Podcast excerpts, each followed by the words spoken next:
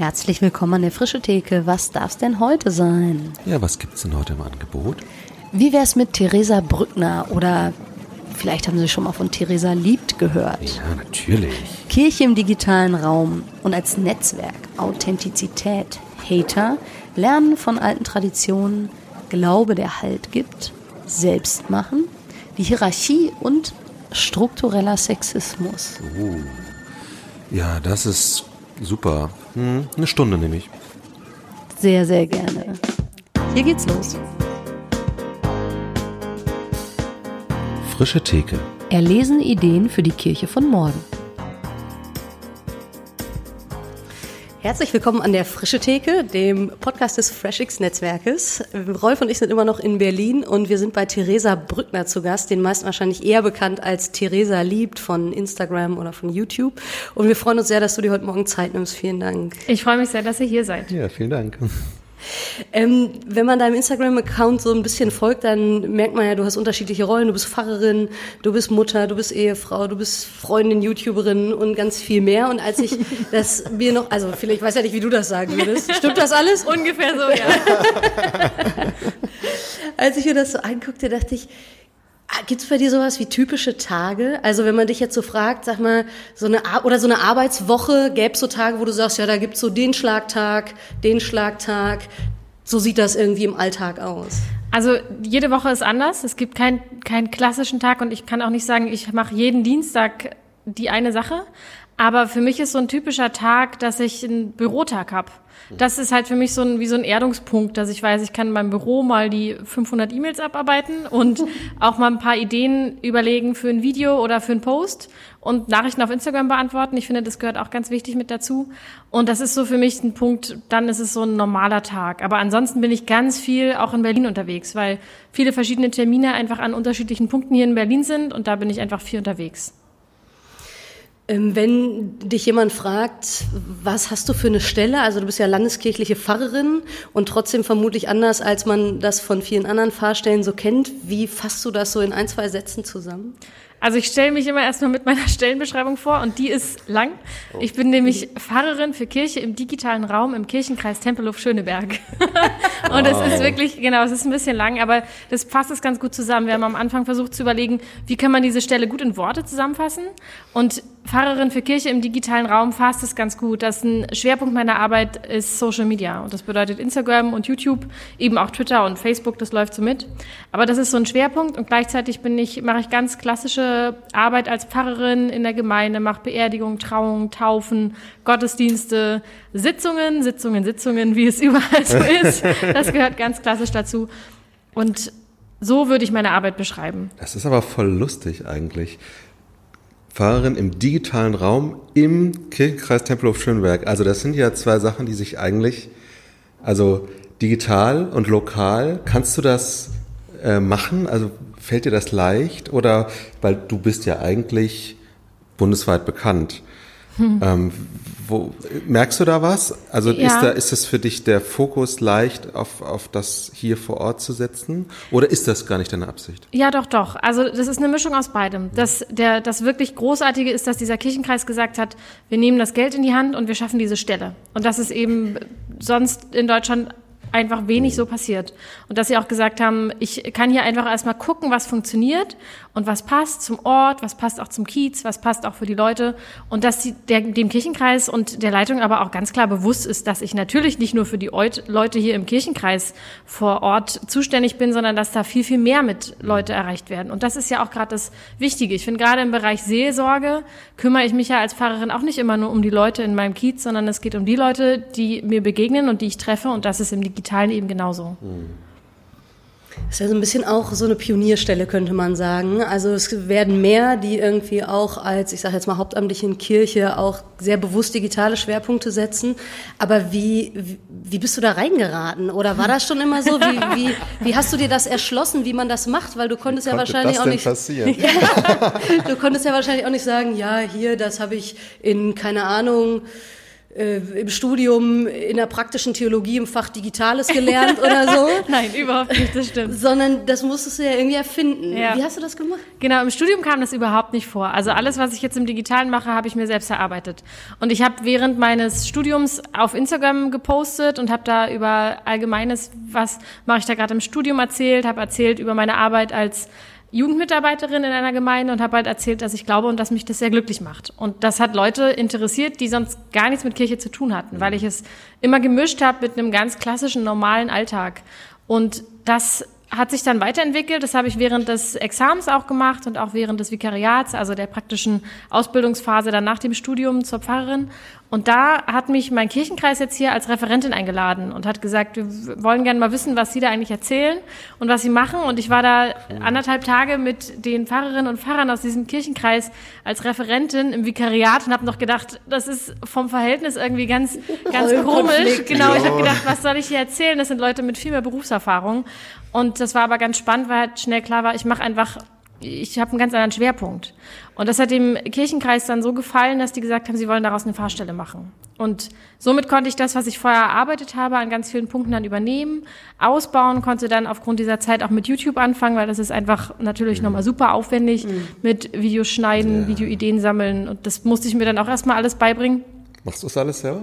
Ja, ich mache das alles selber. Das macht es auch an vielen Punkten wirklich schwierig, weil es eben irgendwie doch viele Spielwiesen sind und weil es einfach auch viel mhm. Zeit braucht. Und ich finde gerade auch ein wichtiger Schwerpunkt ist die Arbeit auf Instagram und die Nachrichten zu beantworten. Das schaffe ich manchmal einfach gar nicht mhm. über eine ganze Zeit ja. und gebe mir aber die größte Mühe, da wirklich einfach allen gerecht zu werden und allen auch zu antworten. Mhm. Das glaube ich. Was ist Instagram für dich? Also ist das, man kann ja eben Sachen von sich zeigen, es ist sehr persönlich, aber wenn du das so füllen müsstest, vielleicht fast mehr auf so einer ich hätte fast gesagt, atmosphärischen Ebene. Also man nutzt ja unterschiedliche Tools für unterschiedliche Sachen, so wie man eben auch einen Gottesdienst macht oder vielleicht, äh, keine Ahnung, eine Taufe oder so. Mhm. Jetzt machst du auch Instagram. Das ist ja nochmal, das läuft ja irgendwie so parallel, könnte man fast sagen, und bildet alles andere auch ab, aber es ist ja auch was Eigenes. Wie, mhm. wie würdest du das für dich füllen? Oder wenn du sagen würdest, ich gebe da Seminare, ich, keine Ahnung, unterrichte das. Mhm. Was ist ein Instagram? Also Instagram war eins meiner liebsten Hobbys und das ist jetzt Teil meines Berufs. Und am Anfang hat mich das so die ersten ein, zwei Monate auch überfordert, weil ich gedacht habe, boah, jetzt ist es, kann es nicht mehr nur mein Hobby sein, sondern jedes Mal, wenn ich jetzt auf Instagram was mache, ist es Arbeitszeit. Und ganz spannend war auch die Entwicklung, dass ich mit Instagram angefangen habe und da einfach über, über viel Persönliches berichtet habe und das sich mittlerweile natürlich noch mal ein bisschen verändert habe. Ich erzähle über Persönliches, aber nicht über Privates. Und das musste sich auch erst entwickeln. Da bin ich ganz froh, dass es auch einfach so ein Lernprozess war, der nicht plötzlich erst mit Beginn meiner Stelle angefangen hat, sondern den ich schon vorher wirklich hatte. Und jetzt ist Instagram atmosphärisch für mich ein ganz schöner Ort. Mir begegnen ganz viele Leute. Ich habe da so viele Leute kennengelernt, von denen ich das Gefühl habe, die kenne ich schon immer obwohl ich sie noch nie analog getroffen habe. Und wenn wir uns dann aber analog treffen, dann ist es auch so, als wenn wir uns schon drei, vier Jahre kennen. Und ja, das finde ich ist wirklich ich ein riesiger Schatz. Ja. Genau, und das, Total. das finde ich ist, und das ist für mich auch so eine Form von Gemeinde. Also für mich ist ganz oft Instagram und gerade auch wenn ich da Seelsorgegespräche habe, was ziemlich regelmäßig vorkommt, dann ist es wie ein Gespräch nach dem Gottesdienst, wo jemand auf mich zukommt und sagt, ich muss jetzt hier nochmal mit dir reden und dann nehme ich mir die Zeit. Und das finde ich ist ein ganz wichtiger Ort an dieser Stelle, der eben da auch nicht zu vernachlässigen ist. Wie empfindest du das so jeden Tag ähm, sozusagen, also heute Morgen am Frühstück haben wir uns überlegt, wie ist das eigentlich, sich jeden Tag überlegen zu müssen, was von dem, was ich erlebe, teile ich jetzt und wie teile ich das? Empfindest du das als Herausforderung oder geht das für dich total irgendwie easy nebenher? Oder vielleicht, wahrscheinlich hat sich das auch verändert, oder? Ja, hat sich verändert. Also es ist, mir fällt es eigentlich leicht, Stories zu machen. Mhm. Es sei denn, der Tag ist irgendwie super stressig oder ich habe viele Termine, wo ich weiß, daraus äh, kann ich auch nichts berichten oder möchte ich nicht oder darf ich nicht. Und dann ist es natürlich auch nochmal wichtig, dass man irgendwie auch guckt, was, welchen Inhalt möchte man jetzt gerade transportieren. Und vor allem dann auch, wie viel Zeit hat man danach, die Kommentare zu beantworten und auch die Nachrichten. Weil es ist ja so, dass es nicht immer nur alles nicht kontrovers ist, was da abgeht, sondern dass da auch viel Blödsinn kommt, viel Hassnachrichten, viel Unverständnis. Und gerade dafür irgendwie muss man sichten können. Und für die, die sich wirklich irgendwie Gedanken machen oder ein Problem mit Dingen haben, sich auch die Zeit zu nehmen, die die dann auch brauchen. Ist das eine Schere im Kopf?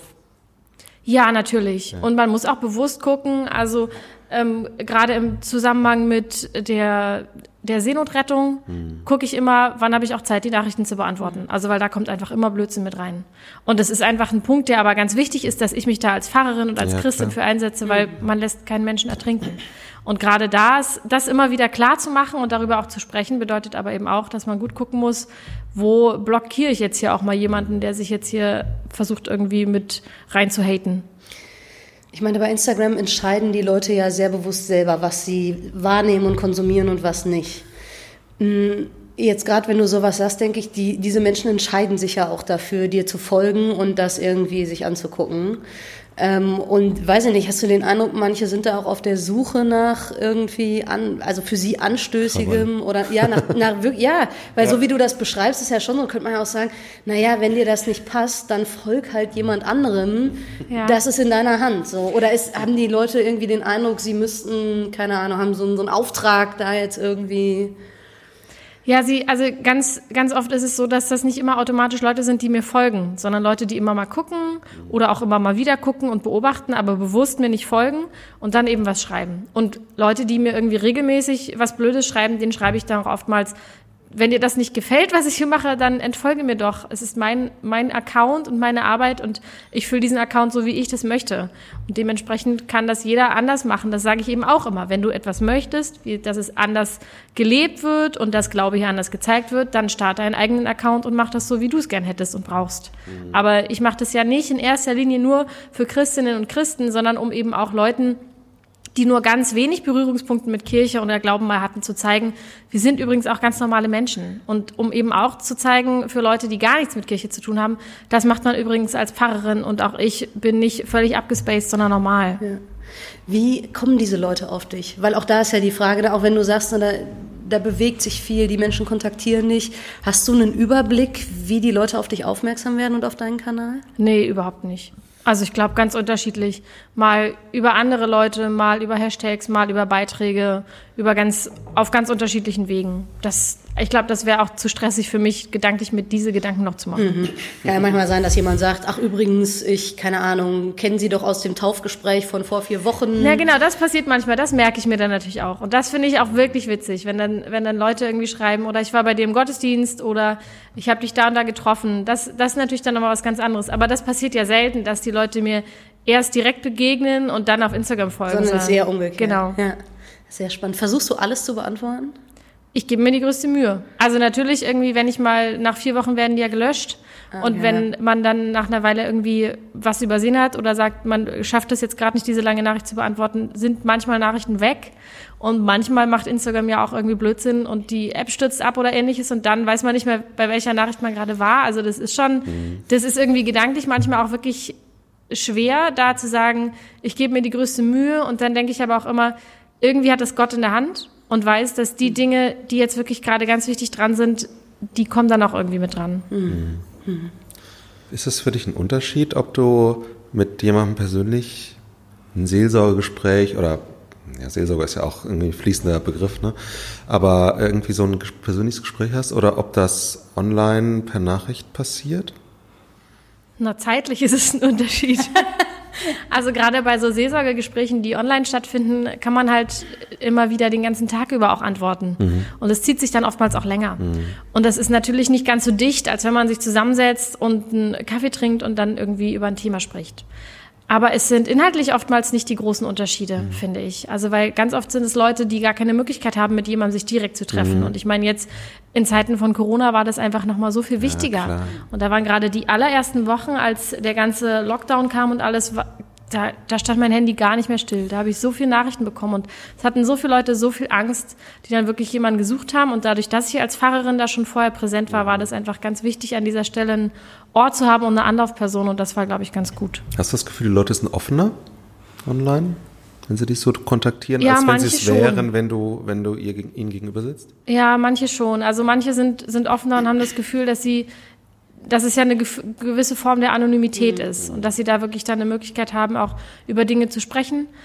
Und für manche ist es aber auch gar nichts. Also man, für manche ist das persönliche Gespräch ganz wichtig. Ich habe auch schon oftmals dann wirklich Gespräche vermittelt, auch an verschiedenen Orten oder mit, wenn wirklich Schwerpunkt Seelsorgeanfragen kamen, dass ich auch in den jeweiligen Städten geguckt habe, wen kann ich da vermitteln, dass die Leute einfach auch nicht alleine sind. Das ist auch ein interessanter Job, ne? War wahrscheinlich nicht in der ursprünglichen Stellenbeschreibung.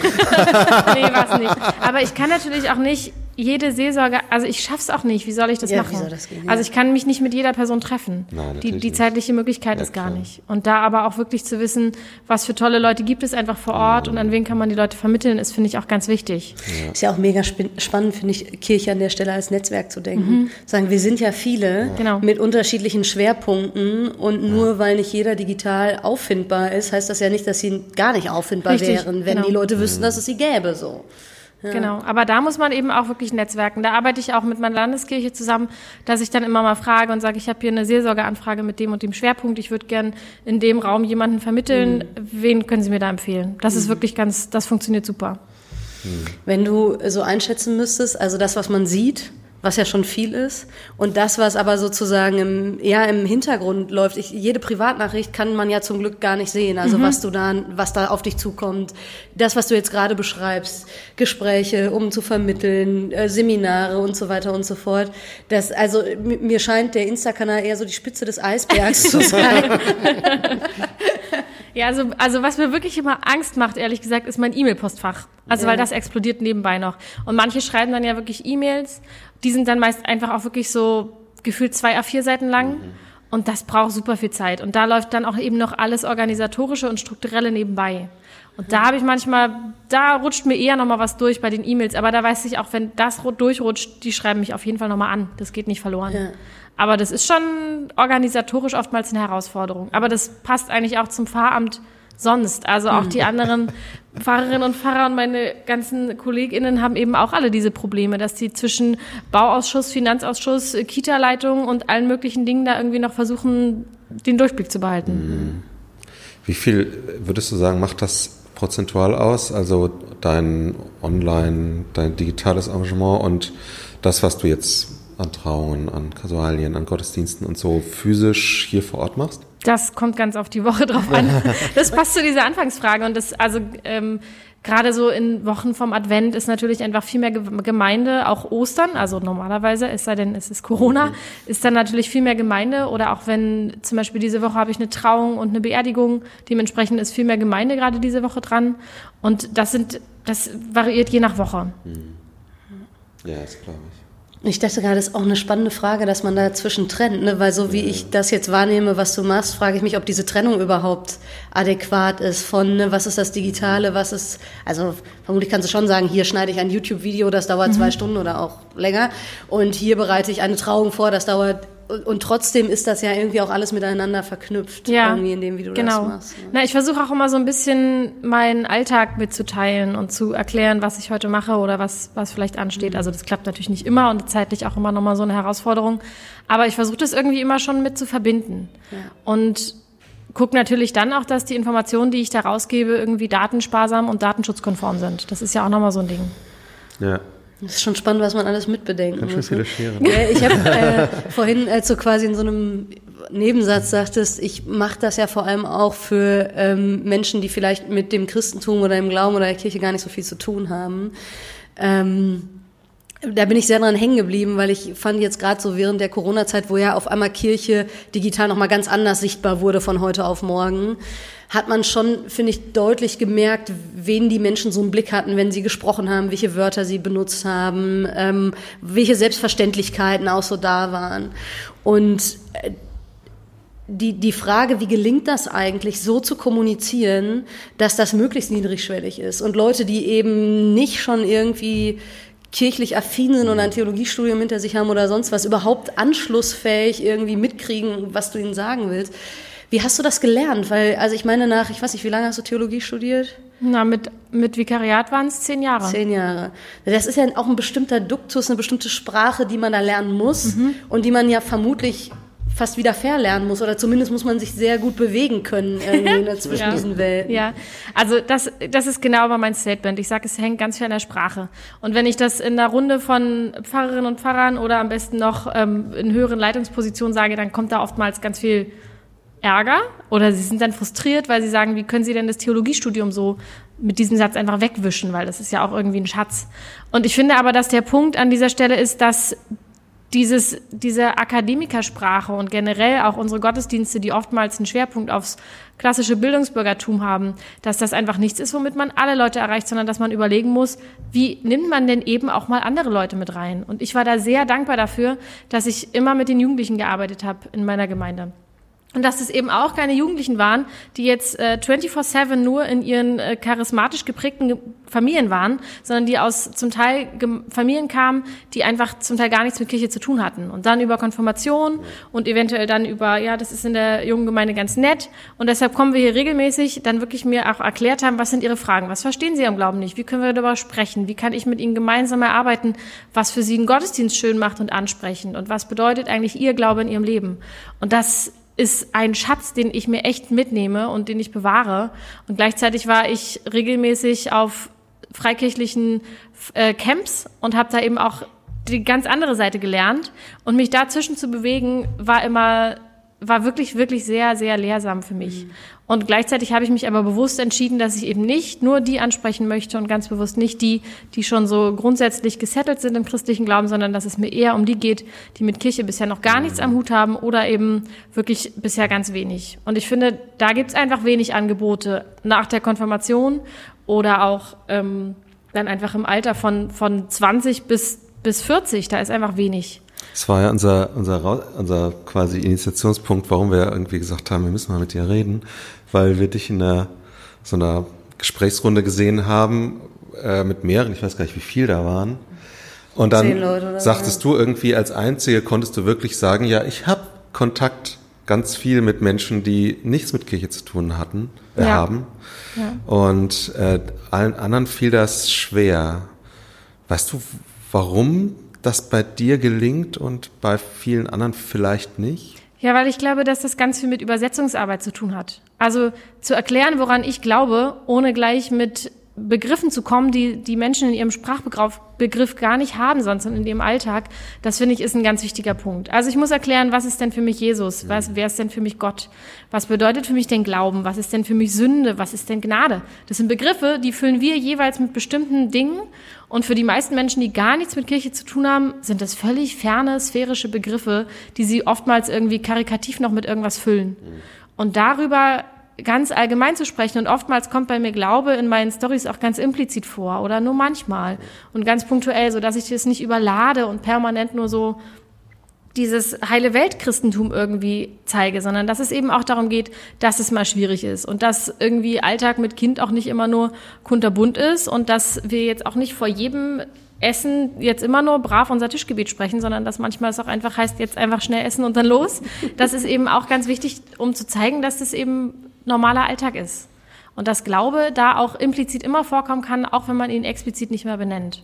Und ich glaube, dass das ganz hilfreich ist für viele Leute, die das dann spannend finden. Mir schreiben immer mal Leute sowas wie, hätte ich gar nicht gedacht, dass du Fahrerin bist. Und ich finde das total schön zu sehen, dass Glaube für jemanden etwas ist, was im Leben Halt gibt. Und das, das, darum beneide ich dich vielleicht sogar ein bisschen oder bewundere ich.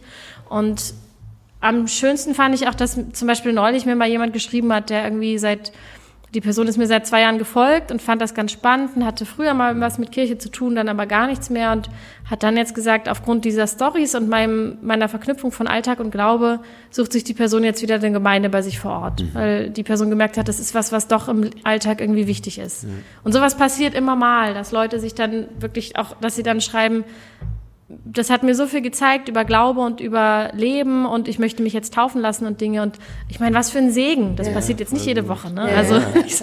aber es passiert und ich finde, das ist, das ist für mich, das ist für mich die wichtigste Zielgruppe an dieser mhm. Stelle, weil ich finde, für die gibt es zu wenig Angebote und da muss ich nicht so ein äh, Bible Lettering Bild schon wieder bringen mit einem Bibelvers drunter, der halt überhaupt nicht erklärt ist. Davon gibt es genügend und die haben dann eben ihren Punkt und ich habe halt eine ganz andere Zielgruppe. Ja. Weil Instagram ist ja meistens, also bei ganz vielen Kanälen sehr viel heile Welt, weil du das gerade so angesprochen hast. Ne? Also jetzt bei Beauty-Sachen und bei, bei irgendwie ganz vielen Leuten. Fällt dir das manchmal, also wie leicht fällt dir das, so richtig authentisch zu sein und nicht alles zu schleifen, was du dann zeigst und schreibst und so? Na, bei mir geht es natürlich gedanklich durch viele Filter. Ne? Ich weiß, dass hier einfach wirklich, so, ich stelle mir mal vor, dass alle mitlesen können. Das bedeutet für mich eben auch, dass ich gut überlege, was ich jetzt hier poste und was nicht. Mhm. Und das aber auch schon seit Jahren mache und darüber auch sehr froh bin. Und es ist auch immer wieder so, dass das äh, Situationen hervorbringt, die viel Konflikt mit sich bringt, sowie extern als auch intern. Mhm. Das passiert immer wieder. Aber ich mache mir immer gut Gedanken, vor allem auch um mein direktes Umfeld. Also wenn ich zum Beispiel weiß, ich poste jetzt hier was aus unserer Wohnung, mhm. dann weiß ich auch, dass für meinen Mann es jetzt gerade auch okay sein muss. Und der mhm. ist auch einfach nicht gerne an dieser Stelle mit digital im Mittelpunkt. Das heißt, der kommt taucht einfach auch ganz wenig vor äh, auf. Ja. Und dann ist eben auch ich zum Beispiel sowas wie, ich poste, dass es in unserer Wohnung auch unordentlich ist, um zu zeigen, es ist nicht immer nur schön und ordentlich im Pfarrhaus und ich bin eben auch nicht diejenige, die hier zwischen Beruf und Leben mit Kind irgendwie noch den Haushalt schafft, sondern da ist es einfach meist unordentlich. Aber das ist natürlich auch einfach nochmal eine Hürde, die man sich trauen muss. Aber ich finde, es ist umso wichtiger, weil ansonsten sind es ja meist die Luxuswohnungen, wo irgendwie einmal am Tag von jemand externem geputzt wird, die einem da gezeigt werden und man hat jedes Mal ein schlechtes Gefühl dabei und ich finde, das darf auch anders gezeigt werden. Wie ist man Pfarrerin im digitalen Raum? Also, wenn man das jetzt nochmal weiterdenkt, ne, bei dir hängt ja ganz viel an dir als Person und du bist Pfarrerin, aber irgendwie, ne, du hast es vorhin auch schon mal gesagt, das ist ja auch irgendwie Gemeinde. Und da haben wir ja, also ich sag mal, in der Ekklesiologie, sage ich mal, sind wir irgendwie blank, was das betrifft. Irgendwo, da es entwickelt sich jetzt so gerade, dass es irgendwie Leute gibt seit ein paar Jahren, die darüber nachdenken, wie kann Kirche im digitalen Raum eigentlich gedacht werden? Wie bildet sich das, was Kirche ausmacht, da ab? Wie würdest, was ist dein Approach sozusagen dahingehend? Oder würdest du sagen, naja, das kannst du gar nicht, also das, was über dich als Person läuft, das schaffst du und sonst müssen sich auch andere kümmern? Irgendwie. Ja, also ich bin froh, dass wir uns mittlerweile breiter aufstellen. Ich bin froh, dass es jetzt wirklich innerhalb der letzten zwei Jahre tauchen so Leute, die sich mit Kirche im Digitalen beschäftigen, ganz viel auf. Und das, da bin ich echt froh, weil das alleine irgendwie zu stemmen ist gar nicht, gar nicht so easy. Und das ist gut, dass wir uns breiter aufstellen. Es ist gut, dass wir Netzwerke haben, die das wirklich einfach auch breiter auffächern. Und ich habe das schon im Studium immer gesagt. Die, es gibt immer schon diese Diskussion, trägt die Person das Amt oder mhm. trägt das Amt die Person? Mhm. Und ich glaube, es gibt verschiedene Situationen. Wenn ich in einem Beerdigungsgespräch bin, dann, dann ist da vor allem das Amt, was meine Person trägt, weil die Leute haben sich für die Beerdigung eine Pfarrerin, einen Pfarrer gewünscht und dann tauche ich da auf. Die würden aber nicht im ersten Moment denken, dass ich jetzt die Pfarrerin bin. Da mhm. würde es nicht über meine Person gehen sozusagen. Und wenn jemand anders käme, wäre das auch okay. Genau, genau. Hauptsache er ist Pfarrer oder Pfarrerin. Naja, und ja. Hauptsache, das ist dann auch irgendwie eine, eine gute Beerdigung, die persönlich ist. Klar. Das ja. ist, genau, aber da, da meine ich, da ist es so rum. Aber gerade im Digitalen geht es um, über die Person. Und ich habe es auch erlebt in den letzten Jahren und auch schon im Studium habe ich immer gesagt, es geht viel, viel mehr über die Person, auch wenn alle immer sagen, das dürfe nicht so sein. Und oftmals ist die Meinung, das sollte in den Gemeinden auch nicht so sein. Aber es passiert einfach, dass die Leute in gucken, wer ist diesen Sonntag dran, zu wem gehe ich lieber, wen, wen höre ich einfach lieber zu. Und das passiert sowieso schon seit Jahren. Es wird immer so ein bisschen versteckt und das ist im Digitalen eben noch mal viel klarer. Da passiert es noch viel klarer eben. Mhm. Kannst du Kirche ganz digital denken?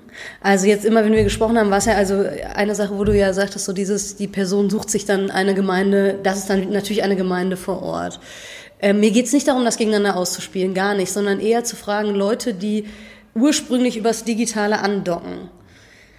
Wäre das auch okay, wenn es digitale Formen von Kirche gäbe und die würden nie irgendwo in ein konkretes Gebäude vor Ort gehen und persönliche Kontakte gäbe es trotzdem und so weiter? Oder würdest du sagen, hm, das Digitale ist eigentlich irgendwie immer auch ergänzend zu dann einer konkreten Form vor Ort zu denken? Ich glaube, es ist beides. Ich glaube, es gibt für Leute nur das Digitale und man muss ja auch unabhängig von Corona darüber nachdenken, dass es Leute gibt, die auch zum Beispiel gar nicht ihre Wohnung verlassen. Krankheitsbedingt schon Jahre. Und dass auch für die eine Form von Kirche im Digitalen schon immer eine völlig normale Kirchenform war. Oder der Fernsehgottesdienst. Oder genau. der Fernsehgottesdienst, der, der beliebte, genau. Und das ist auch so ein Ding, ich finde, ich finde, das darf man nicht vergessen dabei. Und dann gibt es, erlebe ich es aber wirklich meistens, dass das Digitale ins Analoge zieht. Also, dass die Leute sich irgendwann treffen wollen, dass die irgendwann Ja. gucken, wie finden sie Anschluss irgendwie vor Ort, wie haben sie, wie finden sie eine Gemeinde. Oftmals, wenn es schon Berührungspunkte mit Kirche gab, dann sind die Kirchengebäude an verschiedenen Orten einfach auch so, so wie so ein Heimatgefühl, was man dann drin schnell hat. Und das erlebe ich oftmals, dass, dass das Digitale wirklich ins Analoge mitzieht. Sind Gebäude wichtig? Also für mich persönlich ja. Aber natürlich ist, eben mit, kommt mit solchen Gebäuden einfach auch immer eine enorme finanzielle und auch Verwaltungslast dazu. Und ich erlebe, dass es KollegInnen wirklich auffrisst, was das zeitlich verbraucht. Ja. Und ich finde, das muss man immer gut abwägen. Und dann, finde ich, müssen Gebäude auch funktionieren mit dem, was wir transportieren wollen. Und da ist jetzt nicht unbedingt jeder Kirchenraum so geeignet, sondern da reicht auch ein Café und da reicht auch irgendein Laden und da reicht ein Ort, der irgendwie schön ist und passt und wo man das Gefühl hat, dass es, dass es toll ist. Mein kleinster Bruder wurde jetzt konfirmiert letzte Woche ähm, am Wochenende und da haben wir Gottesdienst draußen gefeiert. Das ist für mich, finde ich, nochmal viel mehr das Gefühl von Gott ist nah als in einer Kirche. Wenn der Wind durch die Bäume weht und man so das Gefühl hat, hier ist irgendwie ganz viel Gottes Gegenwart überall zu spüren. Ja. Das ist also echt eher ein Ort, der wichtig ist, als ein Gebäude, ne? Ja, und ich glaube, es ist von jedem persönlich auch abhängig. Also manche sagen, sie haben das Gefühl, sie sind Gott ganz besonders nah in der Stille. Für, manchen, für manche sind es die Berge, für manche ist es das Meer, für manche ist es das Kirchgebäude. Genau. Und genau deshalb muss es, finde ich, auch eine Vielfalt geben, wie eben auch bei so vielen Dingen in Gemeinden. Ja, ja, richtig.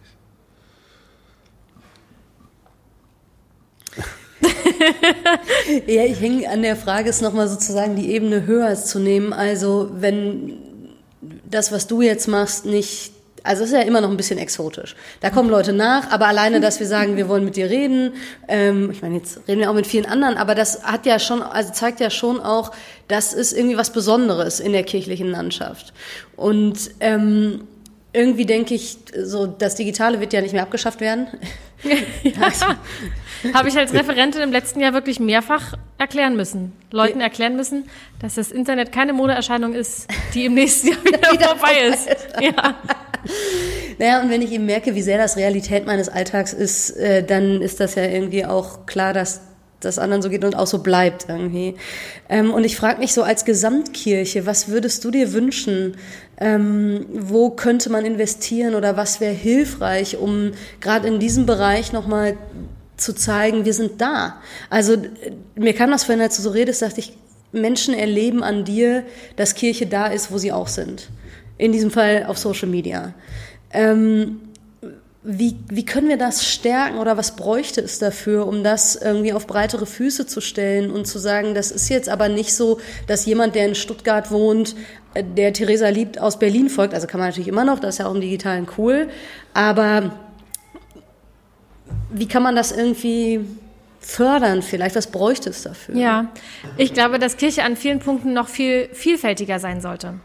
Also gerade, ich finde, bei jeglicher Ausbildung, die in irgendeiner Form theologisch ist, und sei es die Bibelschule und sei es, oder sei es das Theologiestudium, wird immer so ein bestimmter Typ Mensch auch letztendlich versucht zu prägen. Also es ist eine bestimmte Sprache, es sind bestimmte ähm, Literaturen, die gelesen werden mussten. Und ich finde, wenn man da raussticht, hat man entweder oft das Gefühl, man passt hier gar nicht rein, oder man wird auch zum Teil ausgegrenzt. Und ich finde, das, das muss auf jeden Fall aufhören. Das muss schon einfach zu Beginn aufhören, weil es braucht diese Vielfalt, damit wir eben auch die Vielfalt unserer Gesellschaft abspiegeln können in der Kirche und die auch erreichen können. Und das würde ich mir schon wünschen, dass da sich Kirche einfach mehr traut. Und das passiert Stück für Stück, aber bei dem, was eben die Leute, die diese Vielfalt mit sich bringen, auch noch zum Teil einen Gegenwind bekommen, zeigt es, dass das einfach noch lange nicht fertig ist. Und was ich mir wirklich auch noch sehr wünsche, ist, dass gerade in Sachen Verwaltung den Menschen in der Kirche einfach noch wirklich geholfen wird. Also gerade, wenn ich sehe, wie sich KollegInnen von mir wirklich verausgaben, weil 90 Prozent ihres Berufes Denkmalschutz, Bau, Finanzen und Verwaltung ist, dann kann ich total verstehen, dass da innovativ einfach gar nichts wachsen kann, weil wann denn neben dieser Zeit? Ja. Und dafür haben wir eigentlich auch nicht studiert, sondern es geht eigentlich darum, dass man wirklich auch guckt, wie man die Leute vor Ort mit erreichen kann. Aber wie soll man dafür Zeit haben, wenn einfach restliche Strukturen davon ganz viel auffressen? Und ich finde, das da muss es einfach noch Wege geben, wie das beides irgendwie weiter wachsen kann. Würdest du dir dann manchmal wünschen, analog dazu, dass jemand deine Videos schneidet und irgendwie da Ja, natürlich. Das würde natürlich äh, einfach nochmal vieles vereinfachen, na klar. Aber das ist, das ist gar nicht drin. Also ich meine, das ist, das ist vom, vom Timing und vom Finanziellen auch gar nicht drin. Ich bin dankbar dafür, dass ich diese Stelle habe. Und ich bin auch dankbar für all das, was ich dadurch jetzt schon lernen konnte. Also Video zu schneiden und Ton runterzulegen, Musik zu finden und das letztendlich auch hochzuladen, ist ja was. Und das, alles noch legal und Genau, datenschutzkonform. genau. Und das ist ja was, was mir, mir jetzt auch keiner mehr nehmen kann. Also diese, diese Lerneffekte, die das auch mit sich bringt. Das finde ich eben auch an dieser Stelle wirklich super. Ja. Und es ist auch cool, wenn ich mir manche Jugendlichen so bei mir aus der Gemeinde vorstelle, für die das auch Alltag ist, die Ja. können sich auf einmal einbringen. Also wie lange wäre jemand mit so einem Interessengebiet, ja, wenn du im Gottesdienst nicht singen oder lesen kannst, bleibt da halt auch irgendwie Genau. nicht mehr viel. So. Ja. Und auf einmal gibt's noch mal ganz andere Felder, in denen man sich irgendwie kirchlich sozusagen engagieren kann. Das finde ich schon Ja, cool. oder ich erlebe es auch, dass wirklich Leute aus Gemeinden dann den Instagram-Account ihrer Gemeinde anfangen zu pflegen. Ja. Ja. Und dass sie zum Beispiel von ihrem Kirchgebäude was erzählen oder von der Gemeinde und dass sie das wirklich gut machen. Also Leute, die wirklich Spaß daran haben oder einen Blick dafür und dass die sich dann darum kümmern. Ich weiß auch gar nicht, ob das so richtig gut wäre, das zu trennen. Also ich, ich glaube, im äh, gerade so im Influencer-Bereich ist das relativ häufig. Also jetzt in, äh, irgendwie letzte oder vorletzte Woche kam ein Video von der MIT, äh, MyLabs raus. Ne, die haben irgendwie die Millionen-Grenze Ja, geknackt und dann hat sie so ein bisschen erzählt, was sie so macht und was ihre Geheimnisse sind. Ähm, und sie, sie macht das komplett selber im Prinzip. Also sie hat zwar irgendwie eine Redakteurin und jemanden, der nochmal recherchiert, ob das alles Hand und Fuß hat, was sie da sagt, aber sie nimmt das selbst auf in ihrem eigenen Wohnzimmer mit dem eigenen Equipment. Sie schneidet es selber, sie lädt es selber hoch. Also es ist tatsächlich auch ganz viel Handarbeit. Aber irgendwie macht es das vielleicht auch aus. Ne? es So als- erdet wahrscheinlich. es ne? erdet vielleicht, ja.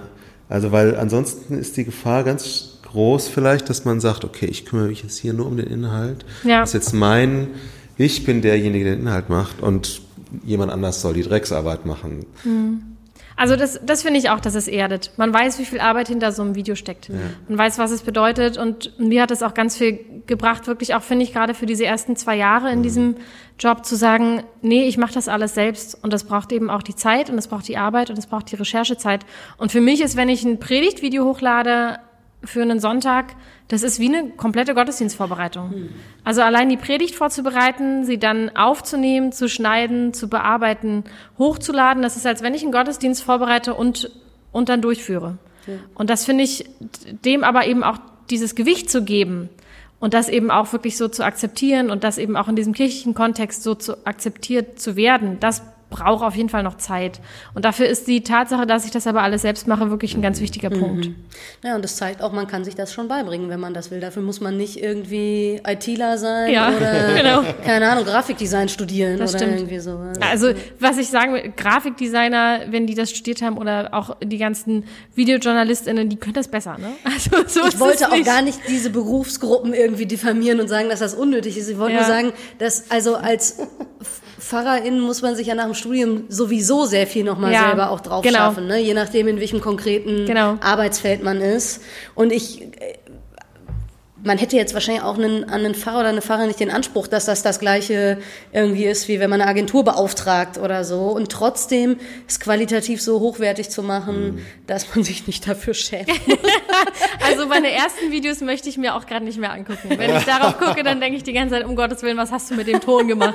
Was hast du mit den Schnitten gemacht? Aber so ist es ja eben auch. Es ist ein Lernprozess. Ja, und- und ich finde, so darf es auch sein. Und Genau. das muss auch sichtbar sein. Das ist eben nicht gleich von, es ist eben alles nicht fertig hergestellt und läuft über eine Agentur, sondern es läuft halt selbst über mich. Ja, und da ist halt nochmal anders, das kannst du halt auch zehn Jahre später noch sehen. Deine ersten Predigten oder das, die ersten Male, wo man Liturgien irgendwie gehalten hat, wenn man die nach zehn Jahren sich nochmal angucken würde, würde man ja vielleicht sogar Ähnliches denken, Genau. kann man aber eben nicht, weil das ja dann der Moment ist, der vorbei war. Ja, genau, genau. Auf jeden Fall. Ist das manchmal ein Fluch? So, äh, also du sagst ja was in einem Gottesdienst und das hören irgendwelche Leute und nehmen das vielleicht mit und bewegen es, aber irgendwann ist es weg. Was du bei Instagram schreibst oder bei YouTube hochlädst, kann man eben auch nach zehn Jahren noch im schlimmsten Fall, sag ich mal, oder vielleicht Ja. im besten Fall irgendwie nachgucken. Und du als Person bist ja heute jemand anders, als du vor zehn Jahren warst. Ja, Wie gehst du also damit um? genau, also das ist ich überlege wirklich immer gut, was ich poste. Und das geht durch, durch verschiedene Filter für mich im Kopf. Aber es gibt eben Leute, die suchen ganz bewusst nach der einen Sache und dem einen Fehler und der einen Situation, die sie dann aufziehen können und die problematisch ist oder wo sie versuchen, mich irgendwie bei verschiedenen ähm, Ebenen institutionell auch irgendwie dann wirklich vorzuführen und anzuklagen. Also das passiert alles. Und Krass. da, ja, also das, ich glaube, es hängt damit zusammen, natürlich muss ich nicht jedem gefallen. Und natürlich finden manche das total blöd, wie ich es mache. Aber es ist ja auch okay. Die sollen ihre Arbeit so machen, wie sie es machen und ich mache sie so, wie ich es mache. Aber das ist für viele ganz oft nicht machbar, weil ich ihre Form von Kirche irgendwie sprenge. Und das macht es ganz kompliziert. Mhm. Und dann ist so eine Stelle, die irgendwie im Digitalen ist, ja auch, die bringt ganz viel mit sich, dass Hierarchien aufgesprengt werden. Also das, was ich sage, geht ja nicht erst durch verschiedene Ebenen, ehe es veröffentlicht wird, sondern es hat schon eine Wirkung ab dem Zeitpunkt, wo ich es veröffentliche. Und das ist für ganz viele andere natürlich auch frustrierend, die das sonst über andere Wege immer versucht haben und das vielleicht auch gar nicht geschafft haben. Mhm. Und ich glaube, da spielen ganz viele verschiedene Faktoren mit rein.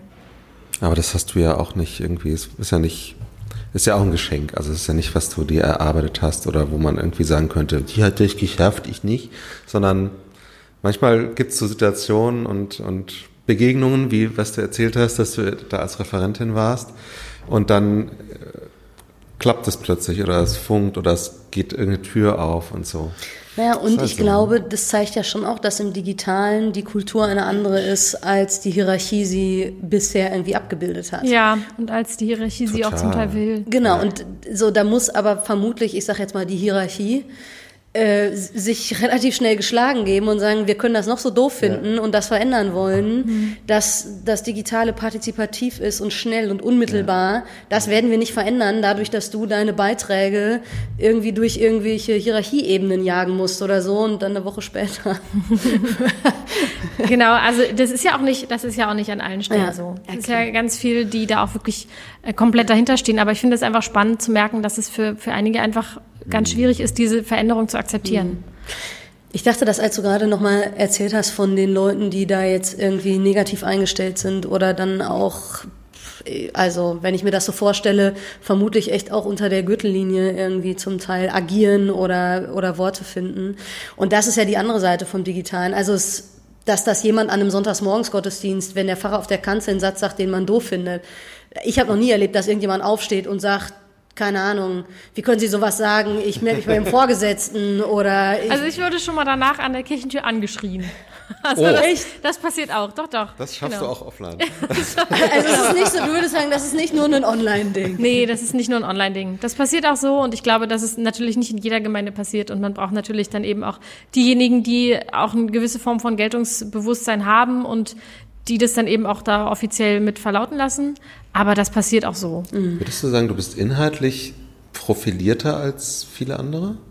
Das oder würde ich jetzt nicht so behaupten. Also im Sinne von, also. oder, oder, oder, äh, vielleicht ist profilierter falsch, aber ähm, also begibst mehr Anlass zum, ne, wie du sagst, Widerspruch oder zu, kantiger. Glaube ich eigentlich nicht. Ich glaube, das Problem ist, ich bin eine Frau und sage meine Meinung und das ist für viele schon ein Grundsatzproblem. Ich, ich hatte tatsächlich Allein diese Frage ne? auch. Hast, ja. Also, aber das ist ja auch immer ein schwieriges Thema. Ne? Aber hast du den Eindruck, wenn du ein Mann wärst, wäre das anders? Ja, auf jeden Fall. Ja. Da bin ich mir sehr sicher. In ganz vielen Situationen ist es mhm. schon so gewesen. Ja. Und das finde ich merkt man an ganz vielen Punkten. Und da merke ich auch, wie das gesellschaftlich einfach auch, wie, wie mich das geprägt hat, mhm. dass ich dann oft mal das, das Gefühl habe, bestimmte Dinge nicht sagen zu dürfen oder mich dann vielleicht entschuldigen zu müssen und wie da die letzten zwei Jahre auch wirklich ein guter Lernprozess waren, um zu gucken, was kann ich hier jetzt wirklich auch davon einfach mal für mich abschalten, weil das gar nichts mit mir zu tun hat, sondern mit der Rolle, in die ich immer hineingesteckt wurde. Mhm.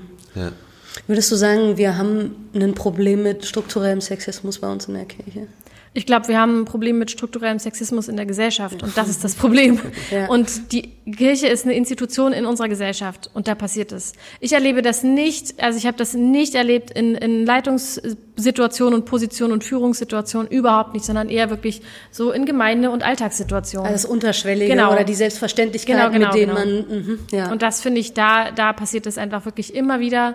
Und das ist für ganz viele ganz schwierig, wenn ich darauf aufmerksam mache oder wenn ich darüber spreche oder wenn ich mich dann eben nicht sozusagen für sie weiblich genug verhalte, sondern irgendwie dann zu kantig, zu klar, zu, dann ist es ja auch nicht, sie sagt ihre Meinung, sondern sie ist zickig. Mhm. Das ist dann ja auch immer noch mal aggressiv, sie ne? ist aggressiv Ja. oder sie äh, stellt Leute an den Pranger oder sowas. Also das ist schon, das ist schon spannend, wie da irgendwie auch das Vokabular wechselt.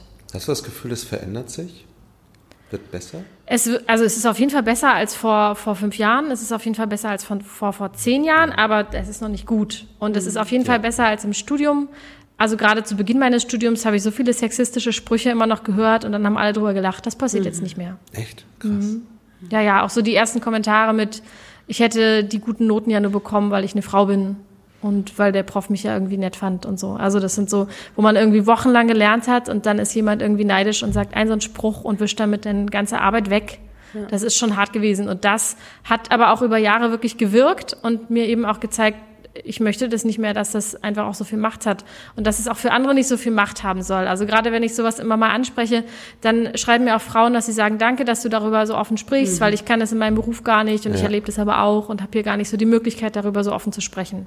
Und umso wichtiger ist es, dass wir das immer wieder machen. Wie ist das dir gelungen, dass es, äh, also du sagst, es hat in dir gewirkt.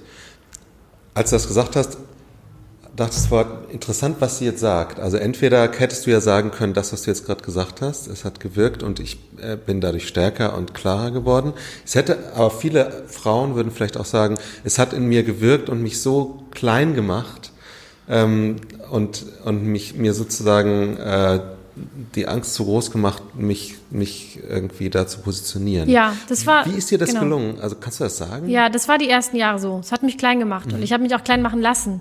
Und ich habe irgendwann aber gemerkt, ich habe genau das gemerkt, dass es mich klein macht, was andere zu mir sagen oder über mich sagen und dass diese Form von Sexismus, je mehr ich mich damit auch beschäftigt habe und auch wirklich nachgelesen habe und gesehen habe, wie eben auch andere Frauen sich dafür stark gemacht haben, dass sowas nicht passieren muss, da habe ich einfach gemerkt, was da auch bei mir passiert ist und was das für Hebel eben auch in Bewegung gesetzt hat. Und dann habe ich bewusst angefangen, dagegen eben auch innerlich für mich erstmal vorzugehen und das aufzudecken, zu merken, was ist jetzt hier Sexismus, wo bin ich jetzt irgendwie hier übervorsichtig, aber wo ist es hier auch wirklich jetzt angebracht. Und das brauchte wirklich eine Weile. Und es brauchte auch ähm, Begegnungen mit starken Frauen, die wirklich auch klar darüber gesprochen haben.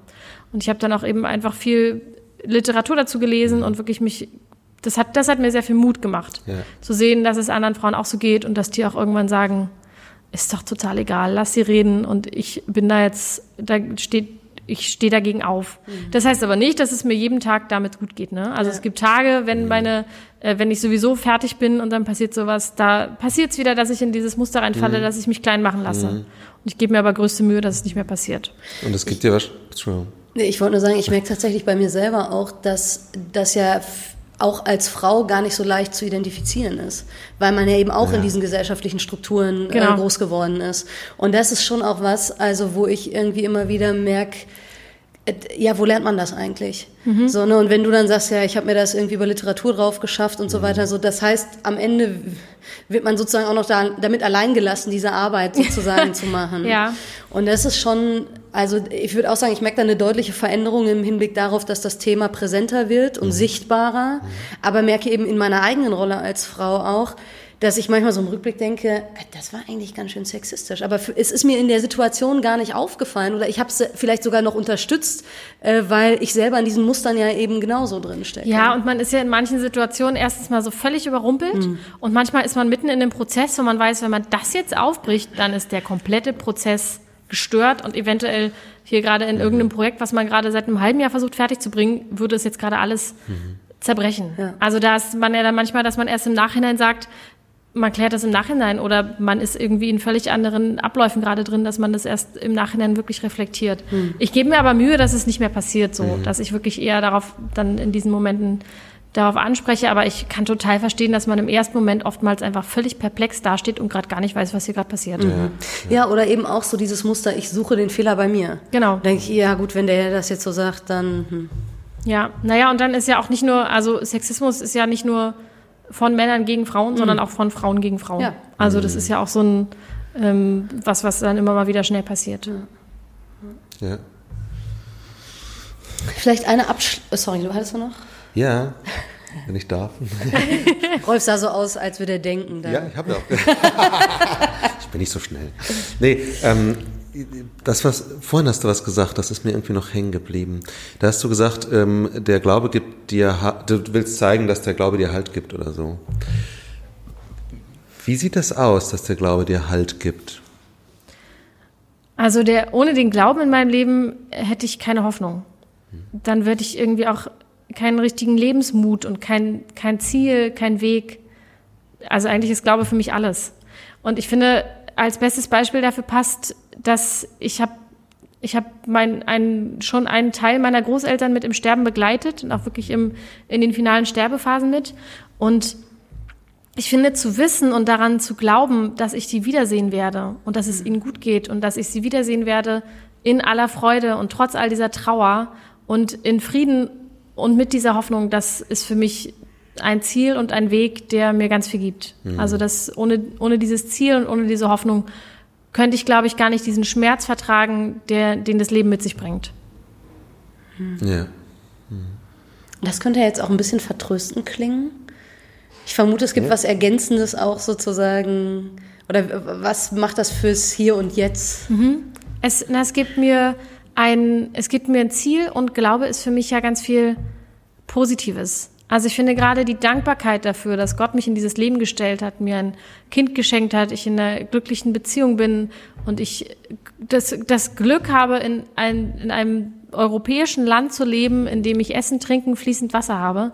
Das sind alles Dinge, für die ich Gott unglaublich dankbar bin. Und dementsprechend bringt es mit sich, dass ich dankbar bin für diese Privilegien und gleichzeitig eben auch für andere kämpfe, dass sie auch diese mhm. Privilegien haben. Also ich finde gerade dieses ganze Gefühl von, wir sind Geschöpfe und wir sind Teil dieser Welt und müssen uns auch umeinander kümmern, mhm. weil wir alle Geschöpfe in dieser Welt sind. Das finde ich, das ist für mich auch ganz viel Glaube, der auch dann wirklich irgendwie in so ein Handeln für mich drängt.